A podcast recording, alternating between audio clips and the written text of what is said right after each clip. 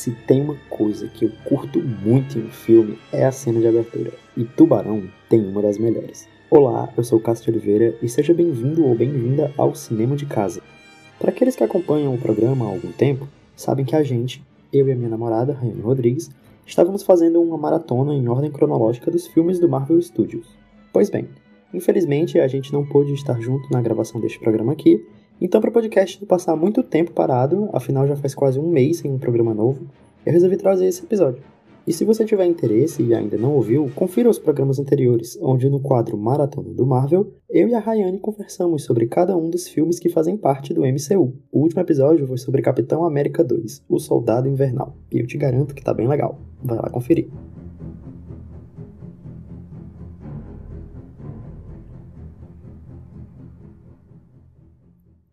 Então vamos lá. Tubarão, com direção do gênio Steven Spielberg. O filme conta basicamente a história dos moradores da ilha Emmett, na Nova Inglaterra, e como eles têm que lidar com a presença de um tubarão que de repente passou a assalar as praias da região. Bom, eu já queria começar falando da cena de abertura do filme. O Spielberg, cara, ele é um diretor que gosta de fazer a cena de abertura de um filme ser aquela cena que vai prender o público. A gente tem filmes como O Resgate do Soldado Ryan e Jurassic Park, que foram filmes que ele fez depois de Tubarão, né? Que tem cenas de abertura que prendem a pessoa já logo de cara, a pessoa já fica presa no filme. Aqui em Tubarão, a gente tem na nossa cena de abertura uma protagonista, a Chrissy, e o objetivo da cena é mostrar ela sendo atacada e morta, consequentemente, pelo tubarão que dá título ao filme. A cena, ela quer passar basicamente justamente essa sensação de perigo e que o pessoal da ilha não sabe que está ali do lado. Bom, no início da cena a gente tem os personagens que vão protagonizar esse, essa espécie de prólogo, né, pra gente, que são a Chrissy e o garoto com quem ela está flertando em uma festa na praia. Nota-se que a fotografia, ela é bem quente, nada combinando com o resto, o tom azul, tom azul e branco, cores claras e frisinhas que tem durante todo o filme. Essa cena, ela abre com uma coloração mais quente. A gente tem uma fogueira e a câmera, ela tá meio que num close-up, então essa fogueira parece ser enorme pra gente, espectadores, e a gente tem uma festa festa na praia, uma ambientação de uma festa na praia, com vários jovens e eles estão fazendo diversas coisas. É uma espécie de festinha, né? Tem gente se beijando, tem gente tocando música, tem gente só conversando, tem gente em silêncio pensando na vida, enfim. E a câmera, ela faz um tracking por todos esses jovens de ponta a ponta. Isso cria a gente, né, no espectador, a impressão de que eles estão meio que enfileirados, que eles estão meio que numa linha reta. E aí, quando a gente chega no final desse tracking, a gente vê que tem um garoto, a gente ganha foco nesse garoto, que ele tá só quieto, parado, bebendo a cerveja dele. De repente, a gente tem um corte que mostra a tal Chrissy, a garota que vai ser morta até o fim dessa cena. Bom, eles estão flertando, né? A Chris, ela dá, tá dando uns sorrisinhos para ele, eles estão meio, meio que paquerando. E de repente a gente tem um corte que mostra a praia num plano aberto a gente vê que na verdade esses jovens eles estão agrupados em um formato de círculo. E que na verdade a fogueira em que eles estão em volta não é nem muito grande, na verdade ela é bem pequenininha. E nesse plano aberto a gente nota que como eles estão na praia, né, o mar tá pegando uma certa parte da tela mas a coloração do mar preenche parte da tela, passando essa sensação de frieza. A cor quente lá da fogueira acaba ficando mais resumida para um certo cantinho da tela e isso já começa a passar para a gente aquela sensação de perigo, porque, claro, os espectadores da época e ainda mais os de hoje em dia, que todo mundo já ouviu falar de tubarão, a gente sabe o que é que nos aguarda nesse filme que tem no mar, né? Bom, e aí a cena continua. Em determinado momento, a Chrissy e o tal garoto começam a correr. Ela tá jogando meio que um charminho para ele, correndo. Só que eles estão correndo para um outro canto da praia, eles estão se afastando desse grupo de jovens que está fazendo essa espécie de festinha que eles estavam fazendo parte. Bom, e conforme eles vão correndo, a coloração vai ficando cada vez mais fria até ficar fria total. A gente não tem fogueira que deixa a coloração quente, não tem nenhuma desculpa que deixa a coloração quente. Em determinado tape a gente vê até o pôr do sol, por exemplo. A Chrissy, ela tá atraindo o garoto para entrar na água, para entrar no mar. Ela tira a roupa, né, e entra na água. Enquanto ele, que tá todo animado porque ela tirou a roupa, começa a tirar a roupa dele. Só que ele tá tão bêbado que ele não consegue nem entrar na água, ele não consegue nem tirar a roupa dele para entrar na água e acaba desmaiando na praia. Enquanto ele desmaia na praia, a gente tem a Chrissy entrando na água e começando a nadar. E aí a gente tem aquele clássico clichê de filme slasher, né? A gente tem a quietude antes da tempestade e após a tempestade a gente tem a quietude de novo. A Chrissy, ela tá nadando lá, né? Tem até um tapezinho muito legal em que ela mergulha e as, só as pernas dela ficam estendidas pro lado de fora e aí lentamente as pernas dela vão mergulhando de novo. Isso tudo num plano aberto, com a câmera filmando lá da praia, filmando ela de longe. É legal para criar mais no espectador essa tensão de que você sabe o que é que tá para vir, você já fica preso na cena, né? Essa é a grande manipulação do Spielberg nessa cena.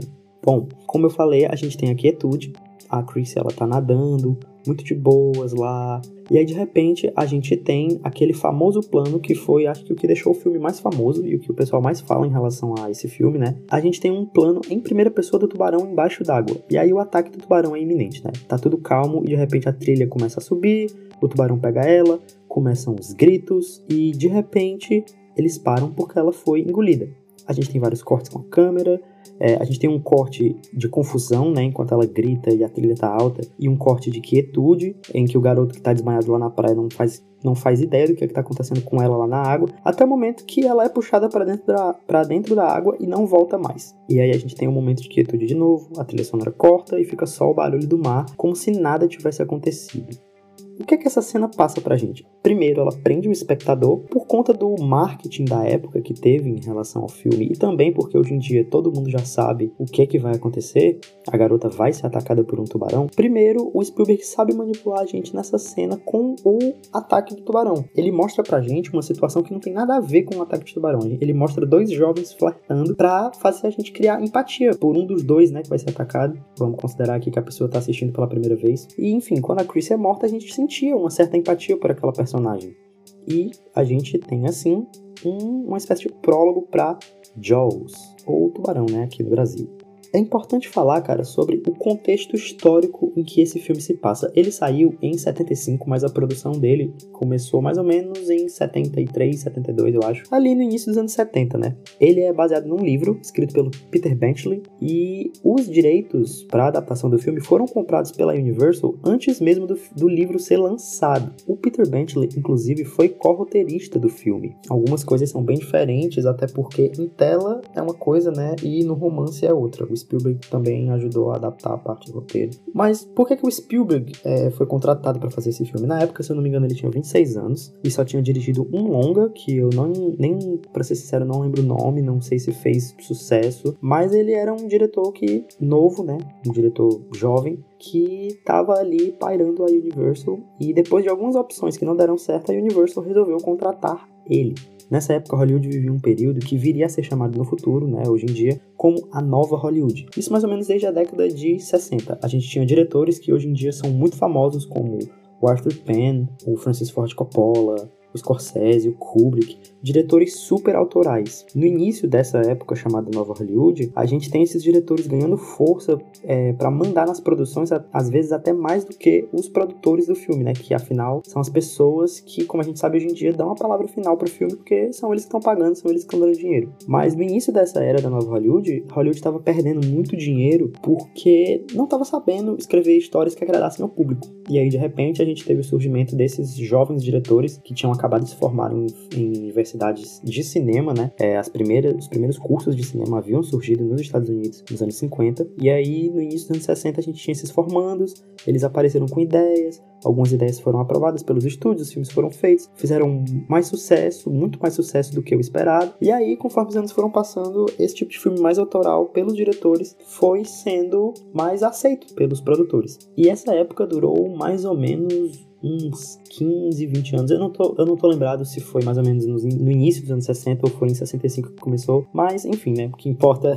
é o que aconteceu, não, não a data tão precisa, tão exata. Enfim, e aí em 75 foi o início do fim da nova Hollywood. Dizem que o fim dela foi com o lançamento de Toro Indomável nos anos 80. Uma coisa que acontecia muito na Nova Hollywood era que os estúdios queriam que os diretores adaptassem livros famosos. Isso aconteceu com Coppola, por exemplo. Ele fez o primeiro filme do Poderoso Chefão contra a própria vontade, porque prometeram a ele que se ele fizesse, adaptasse o romance O Poderoso Chefão, ele iria dirigir o que, o que ele quisesse no futuro. Bom, no fim, O Poderoso Chefão foi um grande sucesso, né? E ele voltou e fez mais. E lembra que eu falei sobre os direitos para adaptação de Tubarão terem vindo antes do romance ser publicado? Isso acontecia muito na, na época da Nova Hollywood. Os estúdios eles fechavam contratos com os escritores e as escritoras desses livros, desses novels, né, desses romances, para já fazer direto a adaptação no cinema. Eram livros considerados meio que cinematográficos. Foi isso que aconteceu com o Tubarão.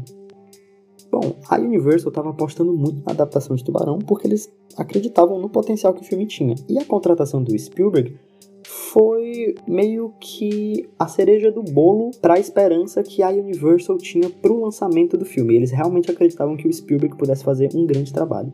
O problema foi que o Spielberg, assim como os outros diretores da nova Hollywood, também queria fazer uma coisa bem autoral no filme. Apesar de ele estar adaptando uma história, ele queria contar do jeito dele, gravando do jeito dele, é, queria mexer no roteiro. Todo mundo sabe, por exemplo, é uma história bem famosa sobre a produção do filme, que o tubarão mal aparece no filme. Eles tinham um tubarão que foi carinhosamente apelidado pelo pessoal da produção do filme de Bruce, um tubarão mecânico, né, que ia ser usado durante todo o filme.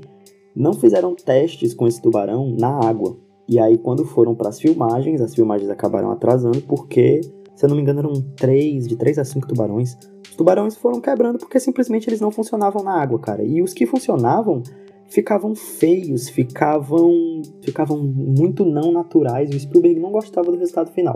Não só isso aconteceu, mas várias brigas aconteceram por conta da produção. O roteiro ele meio que foi finalizado ao mesmo tempo em que o filme ia sendo rodado, porque mudanças iam acontecendo.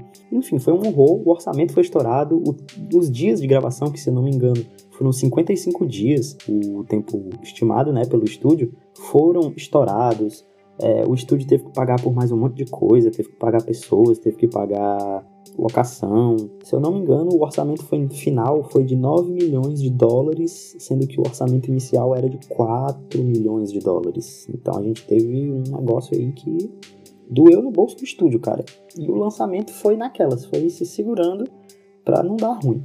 Fora que a campanha de marketing de Tubarão foi uma coisa que na época era super inovador. A Universal queria recuperar todo o dinheiro que foi investido no filme e resolveu tacar muita grana no marketing do filme. Em 76 2005, que foi a época que o marketing do filme aconteceu pouco antes do lançamento do filme, né? A gente tinha comercial na TV a todo momento, a gente tinha trailer toda hora, em todo canto, a gente tinha pôster do filme vendendo em todo canto, a gente tinha produto para cabelo, a gente tinha escova de dente, a gente tinha brinquedo, tudo que você visse numa loja tinha um tubarão estampado. E aí, o filme acabou ganhando força, muita gente tinha curiosidade. Quando ele estreou, gente, muita gente gostou, viu a qualidade do filme, ele foi bem avaliado tanto pela crítica quanto pelo público. E aí começou boca a boca e acabou que Tubarão se tornou a maior bilheteria da história do cinema naquela época. Ele só foi superado por Star Wars, que saiu dois anos depois, em 77. O primeiro Star Wars, né? Enfim, agora finalmente falando sobre a história de Tubarão, o que é que esse filme tem que fez ele ser tão especial, como é que ele funciona, Muita gente diz, cara, que ele foi o final, o início do final da nova Hollywood, porque ele foi um filme que basicamente não era só o diretor que mandava, os estúdios também pesavam a mão ali, e ele fez um dinheiro descomunal pra época. Eu não sei dizer o exato valor agora, mas eu acho que juntando tudo, depois que ele saiu do cinema, no mundo inteiro deu uns 400 milhões de dólares. Se você comparar com o que foi investido, né, foi um bom arrecadamento aí. Ele ainda foi indicado a Oscar, venceu o Oscar de melhor trilha sonora, a gente lembra até hoje, né? John Williams fez. Foi indicado a melhor filme, foi indicado a melhor roteiro, melhor, melhor roteiro adaptado no Globo de Ouro, se eu não me engano, melhor filme de drama no Globo de Ouro. Foi indicado a prêmio no BAFTA, foi indicado a várias premiações. Tiveram algumas outras categorias do Oscar, mas eu não lembro. Falando sobre a estrutura do filme. Ele é dividido numa estrutura simples de três atos, mas toda vida que eu assisto, eu consigo ver ele também como uma estrutura de dois atos é engraçado, porque na primeira metade do filme, a gente tem basicamente os cidadãos da ilha lidando com o fato de ter um tubarão ali.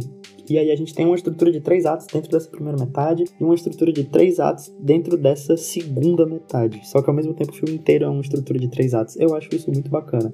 É uma coisa bem legal. Bom, agora, o que seria o primeiro ato do filme em si, né? Falando do filme inteiro como uma estrutura de três atos. Basicamente, o primeiro ato começa quando a primeira cena acontece, claro.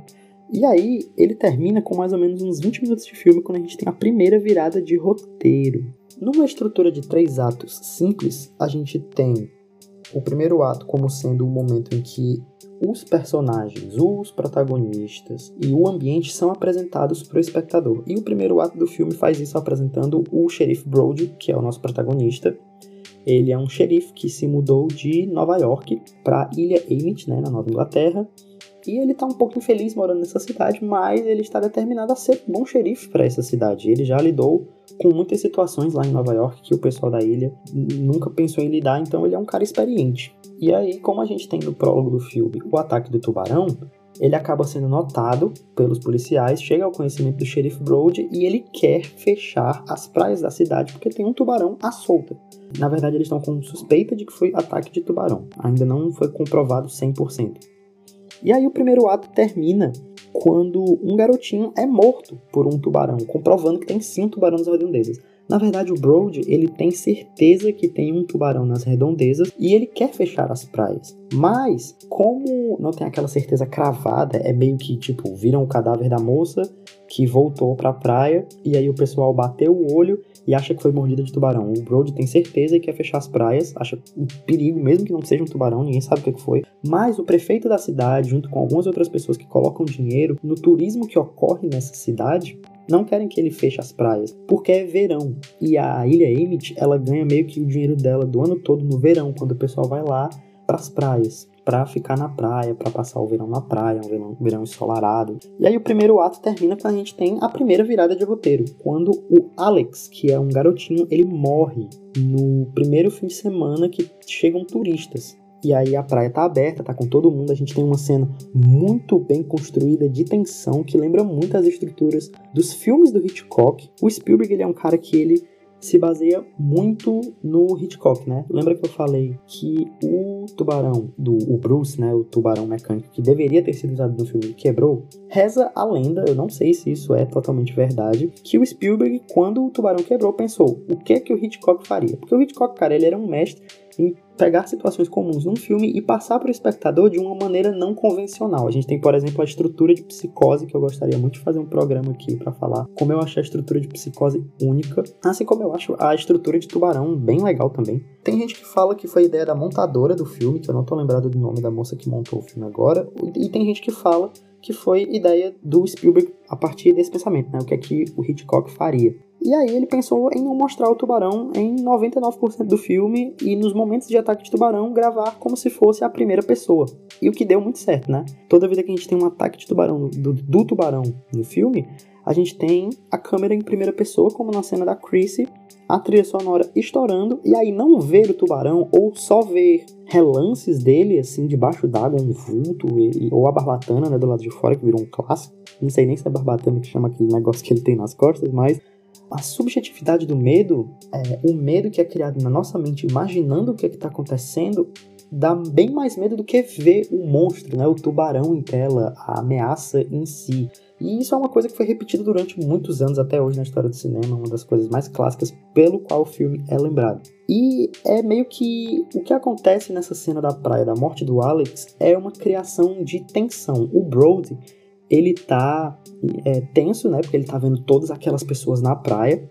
E nessa cena eu gosto muito da escolha das cores dela, porque a gente só tem cores claras. A cor mais forte que a gente tem Tirando o vermelho do calçãozinho do Alex, que é o garoto, porque ele tem que ficar em destaque, já que a gente tem que prestar atenção porque vai acontecer alguma coisa com ele, inconscientemente o espectador vê todas aquelas cores claras que tem na cena e vê o vermelho do calçãozinho do Alex, a gente inconscientemente já tá prestando atenção no garoto, mesmo nos momentos em que a câmera não tá focando nele. Tirando o vermelho, né, do calçãozinho do Alex, a gente tem o amarelo, que deveria ser forte, mas você vê que teve, você nota que teve uma correção de cor ali para deixar ele mais claro, então a gente meio que tem só cores claras nessa cena, tirando o calção do Alex, ou sei lá, a camisa do Brody, que se eu não me engano é preta, ou é um azul marinho muito escuro.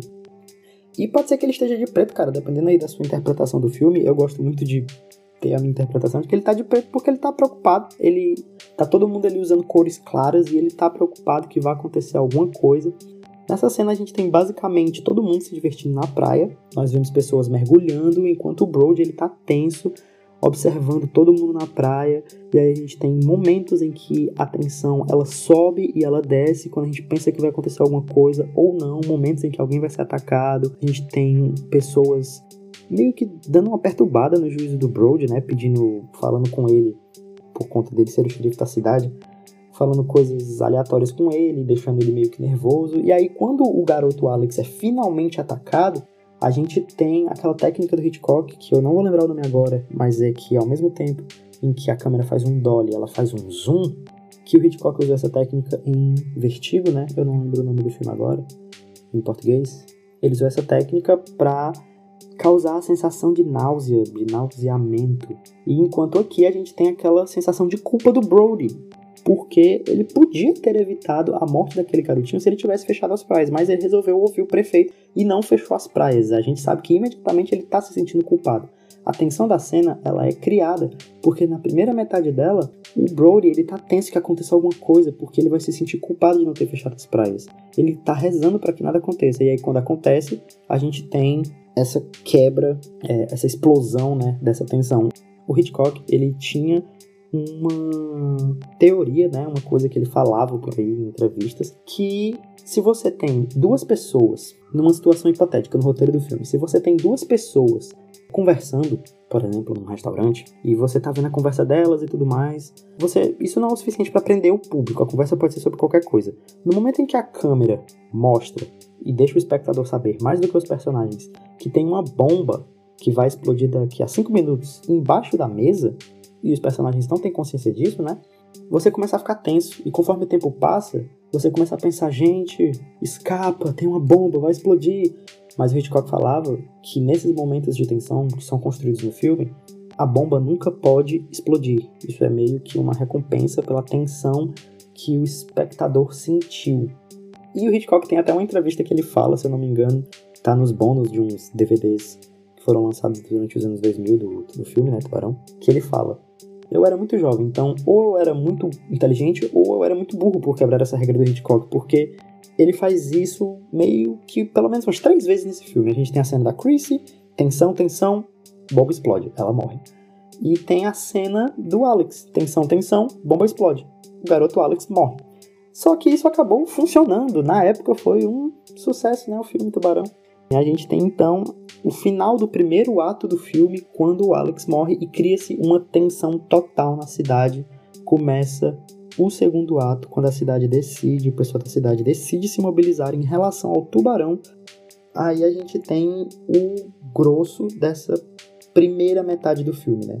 O segundo ato ele termina na metade do filme, com uma hora de filme mais ou menos, quando depois de vários eventos a gente tem a decisão final de que o Brody vai caçar o tubarão. Mas na construção do segundo ato, eu acho, do segundo ato, eu acho muito legal, porque a jornada do Brody, ela é super interessante. Ele tem um arco narrativo muito legal como protagonista. A gente tem, como eu já disse, né, ele é um policial de Nova York, ele não queria estar em Emmett, mas ele está determinado a matar esse tubarão porque ele quer proteger as pessoas, ele se sente culpado ao mesmo tempo pela morte do Alex.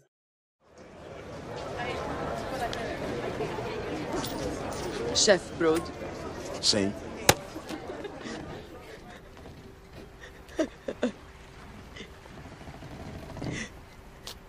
Eu descobri que uma moça morreu aqui semana passada. E o senhor sabia. Sabia que havia um tubarão à solta. Sabia que era perigoso, mas deixou as pessoas nadarem assim mesmo. Sabia de tudo. Mas agora o meu filho está morto. E não há nada que possa fazer. A gente tem, ao mesmo tempo, várias cenas durante o filme, durante principalmente o segundo ato do filme, dele começando a pesquisar sobre tubarões, porque ele não sabe nada sobre tubarões, mas ele tem a determinação que nenhum outro personagem tem de querer pegar esse bicho. E a gente tem também várias cenas em que ele está interagindo com a família dele. Por ser a família do protagonista, todo mundo já sabe que ele quer proteger aquelas pessoas. Mas nesse filme a gente tem cenas de troca de carinhos entre ele e os filhos dele, ele brincando com os filhos dele, ele, momentos românticos entre ele e a mulher dele, e isso cria também no espectador uma relação de humanização do protagonista. Ele não é só uma pessoa que quer matar o tubarão, não, ele é uma pessoa que tem que passar por um arco narrativo para conseguir matar o tubarão. Mas já eu chego nessa parte. Bom, a gente tem é, no segundo ato de um filme, numa estrutura de três atos simples, como eu falei, os momentos em que a história vai se desenvolver. A gente vai ter o desenvolvimento do arco narrativo do personagem e a gente vai ter pontos-chave em que as situações vão mudar até levar ao terceiro ato. No segundo ato, os pontos-chave, meio pontos de ruptura, eu vou chamar assim, são a chegada do Hooper, que é um biólogo marinho, acho que é biólogo marinho. Ele é contratado pelo Brody para examinar os corpos das pessoas que foram mortas, né, da Chrissy e do Alex, para saber se realmente foi um tubarão, e ele comprova que é um tubarão. E o outro ponto de ruptura é o ataque que acontece no 4 de julho. Pois é, o segundo ato ele segue uma crescente, né? Nenhuma cena é desperdiçada no segundo ato desse filme, que basicamente o prefeito continua se opondo a fechar as praias. A mãe do Alex culpa o Brody pela morte do garoto e coloca um prêmio para quem pegar o tubarão. E como o Brody não tem autoridade para fechar as praias por conta do prefeito que não deixa, as pessoas começam a caçar o tubarão loucamente, tem gente que tá arriscando a própria vida, até que em um certo momento aparece um tubarão morto. Só que o Hopper consegue, e o Brody e o Hopper conseguem examinar o tubarão e veem que não é o mesmo tubarão que matou a Chrissy e o Alex.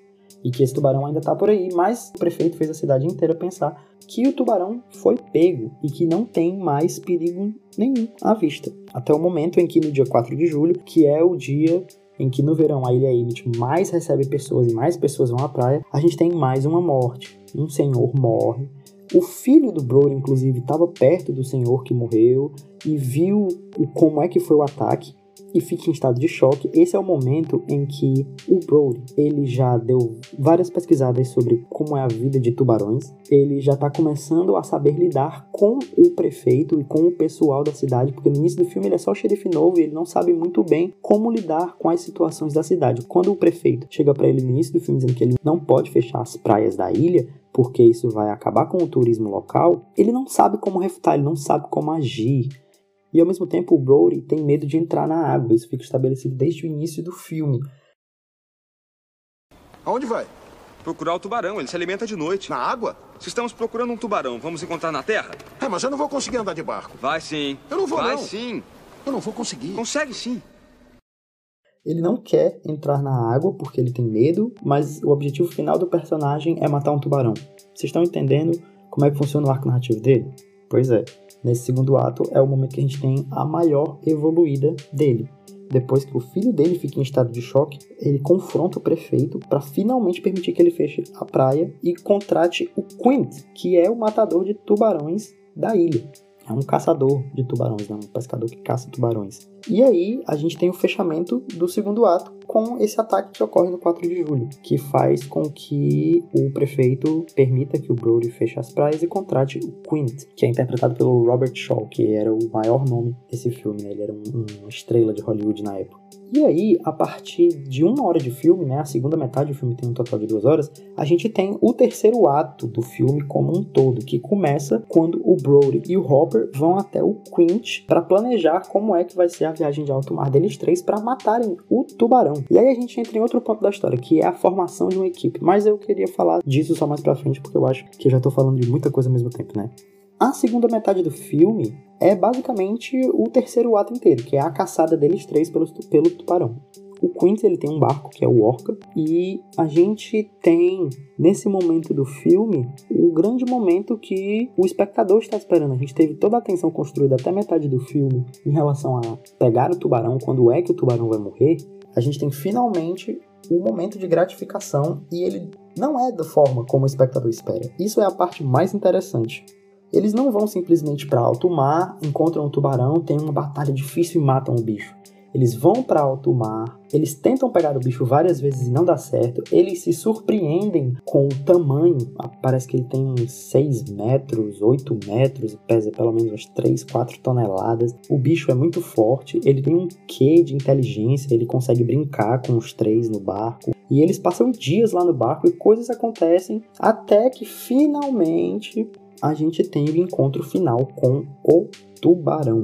E aí eu vou falar, a gente tem uma formação de equipe nesse filme que é uma coisa muito legal.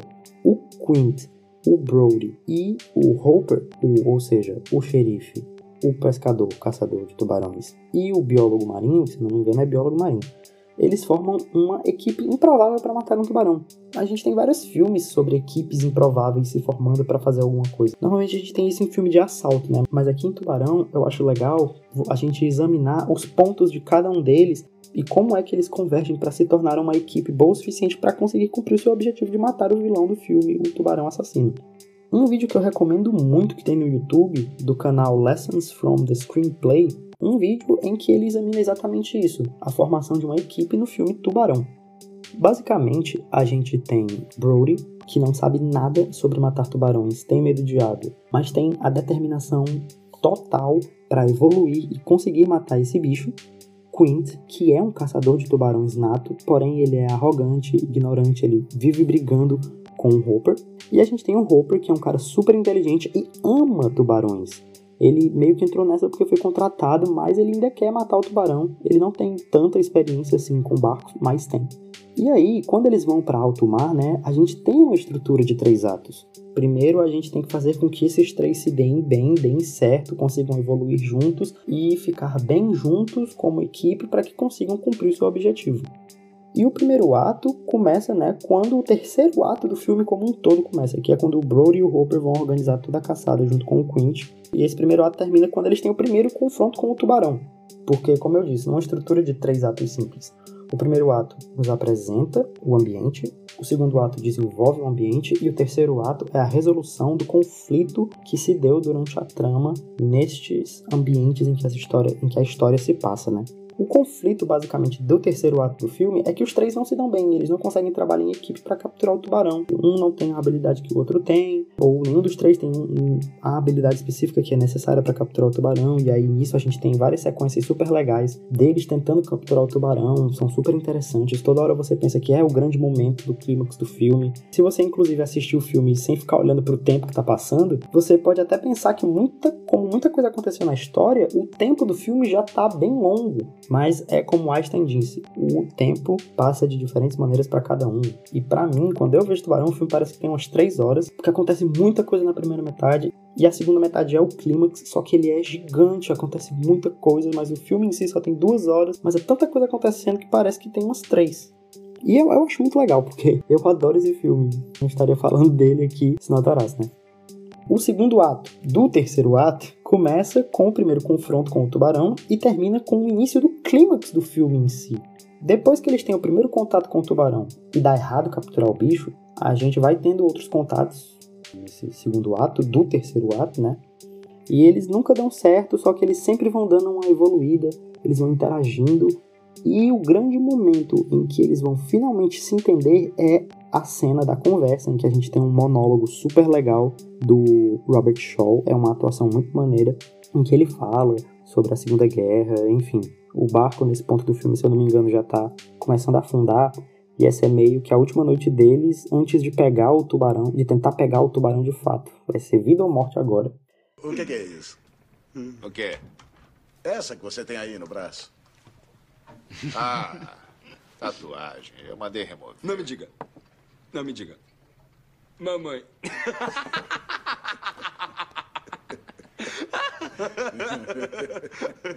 Era o quê?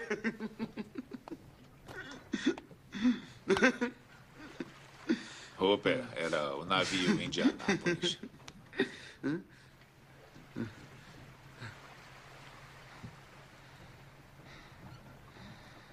Você viu no Indianápolis? O que que houve? Um submarino japonês jogou dois torpedos na lateral dele, chefe. Eu estava voltando da ilha de Tinian-Leite. Tinha entregue a bomba. A bomba de Hiroshima. 1.100 homens na água. O navio afundou em 12 minutos. Eu só vi o primeiro tubarão depois de meia hora. Era tigre. Quatro metros. Sabe como se calcula o tamanho quando está na água? Você conta da barbatana até o rabo. O que a gente não sabia é que a nossa missão era tão secreta que não enviaram nenhum pedido de socorro.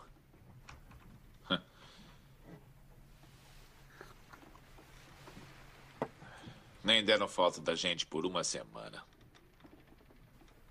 Assim que o dia raiou, os tubarões chegaram. Então nós formamos pequenos grupos. Como aquelas formações de guerra que você vê naqueles calendários da Batalha de Waterloo. A ideia era: o tubarão vem para o homem mais próximo e esse homem começa a gritar e a bater na água. Às vezes o tubarão vai embora. Mas às vezes ele não vai. Às vezes ele olha direto para você, bem nos seus olhos. Quer saber uma coisa do tubarão? O olho dele não tem vida. Um olho preto, como de uma boneca. Quando vem na sua direção, parece que ele não está vivo. Até morder você. Aqueles olhos pretos se mexem, ficam brancos, e aí. Você escuta aquele grito agudo terrível. E o mar fica vermelho. Apesar de todo o barulho e agitação, eles vêm e cortam você em pedaços.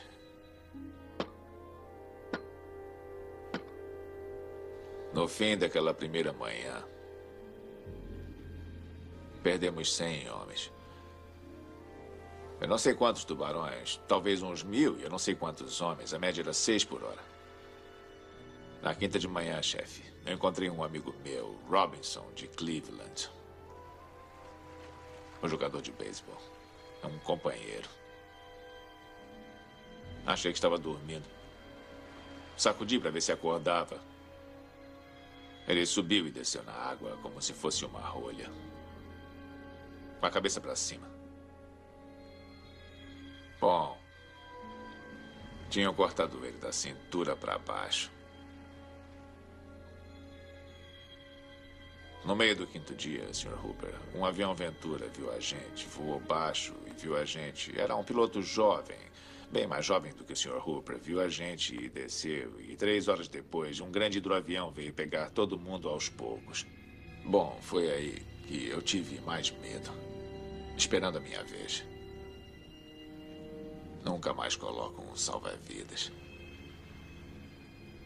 Então, 1.100 homens caíram na água e 316 saíram vivos. Os tubarões comeram o resto. 29 de junho de 1945. Pelo menos, nós entregamos a bomba. Eles começam a devagar sobre a vida e finalmente se entrosam, se interagem, interagem e se entendem, que é uma estrutura clássica de equipe que acontece nos filmes até hoje. E aí, o terceiro ato dessa segunda metade do filme começa com o clímax do filme. Com o barco afundando, o Hopper ele decide usar uma gaiola que ele tem para entrar embaixo d'água e acertar o tubarão com uma lança que tem uma espécie de sonífero, se eu não me engano. Só que aí dá errado, o Hopper quase é comido pelo tubarão, mas consegue fugir para alto mar e o tubarão fica no barco ainda. O Quint acaba morrendo enfrentando o tubarão ele quebra o rádio porque ele quer a recompensa de 10 mil, ele quer o pagamento dele de 10 mil dólares por pegar o tubarão. E o Brody, ele tava quase chamando a guarda costeira. Quando ele vai chamar, o Quint decide quebrar o rádio porque ele quer pegar o tubarão, que é o dinheiro. Só que isso acaba custando a vida dele porque ele morre quando o barco tá de fato afundando de vez, igual o Titanic, e o tubarão consegue subir no barco afundando e comer o Quint. E aí a gente tem o grande momento do Brody, né? O arco narrativo do personagem chega ao clímax aqui, a tensão total. Ele tem medo de água, o barco tá afundando. A evolução do arco narrativo do personagem já mostrou que ele aprendeu um pouco sobre como caçar tubarões, inclusive em alto mar, já que nesse terceiro ato ele se entrosou com os outros personagens. E aqui vai ficar só ele e o tubarão. O Quint morreu e o Hopper tá em alto mar, em algum, algum canto aí, a gente não sabe o que tá acontecendo com ele. Ele pode ter morrido ou não. E aí ficam só Brody e o tubarão. E obviamente ele consegue matar o tubarão, mas o que faz ele matar o tubarão é a arma que ele usou. Ele mata de um jeito super estiloso, né? Bem assim, Spielberg tem ótimas ideias para fazer as coisas de um modo estiloso. O Brody, ele vence o medo dele de água quando ele tem que ficar só ele e o tubarão. E aí quando você compara toda a evolução do arco narrativo do personagem, ele é mais forte que o tubarão. Ele consegue matar o tubarão por conta de tudo que ele aprendeu. A jornada do herói, né, vamos dizer assim, entre aspas, pelo que ele passou durante o filme, fez com que ele aprendesse a chegar nos objetivos necessários para matar aquele tubarão. E aí ele coloca, né, aquele negocinho de compressão de ar, eu não sei como é que é o nome, uma espécie de bombinha de compressão de ar, na boca do tubarão, atira na compressa a compressa explode levando o tubarão junto com ele. A gente vê que o Hopper tá vivo, porque ele sai da água, né? Ele tava submergido e aí ele levanta, depois que vê que o tubarão morreu. E aí eles voltam nadando para a praia usando as carcaças, usando alguns pedaços quebrados de madeira do Orca que acabou afundando com o Quint. E a gente tem o final clássico do filme com aquelas falas famosas. e eu que odiava a água. Eu não sei porquê. Uma fala também que eu acho muito legal no filme que acabou ficando famosa foi We're gonna need a bigger boat, que é nós vamos precisar de um barco maior. Que as pessoas repetem até hoje, se você for ver seriados de TV, muitas sitcoms usam para fazer piada quando os personagens eles se encontram numa situação difícil. Bom, e é isso, cara. É por isso que eu gosto muito de Tubarão. Ele combina em um filme é, blockbuster, né? Um filme pipoca. Muitas qualidades que fazem de qualquer filme um bom filme. Primeiro que ele tem uma história interessante, ele já cativou o público a partir daí. A gente tem várias ideias inovadoras do Spielberg em relação ao filme, a como contar essa história. A gente tem um arco narrativo de um personagem dividido em uma estrutura de três atos simples, comum, mas que ao mesmo tempo é complexa, porque você pode dividir ela de outras formas, como uma estrutura de dois atos, como a primeira metade tendo três atos, a segunda metade tendo três atos. É uma coisa super divertida de fazer, é analisar tubarão. E existem milhares de outros tipos de análises espalhados aí pela internet. Essa é a minha. Eu espero que vocês tenham gostado. Confiram os outros episódios do Cinema de Casa eu gostaria de trazer, como eu falei né, durante o programa, uma análise de psicose. Eu gosto muito de analisar os filmes assim como estrutura, jornada de personagem. Eu gosto de examinar muito o detalhe técnico também do filme, como eu falei um pouquinho da fotografia desse filme, uso das cores. Se você gostou, muito obrigado. Eu fico muito grato pela atenção que você me deu e até a próxima.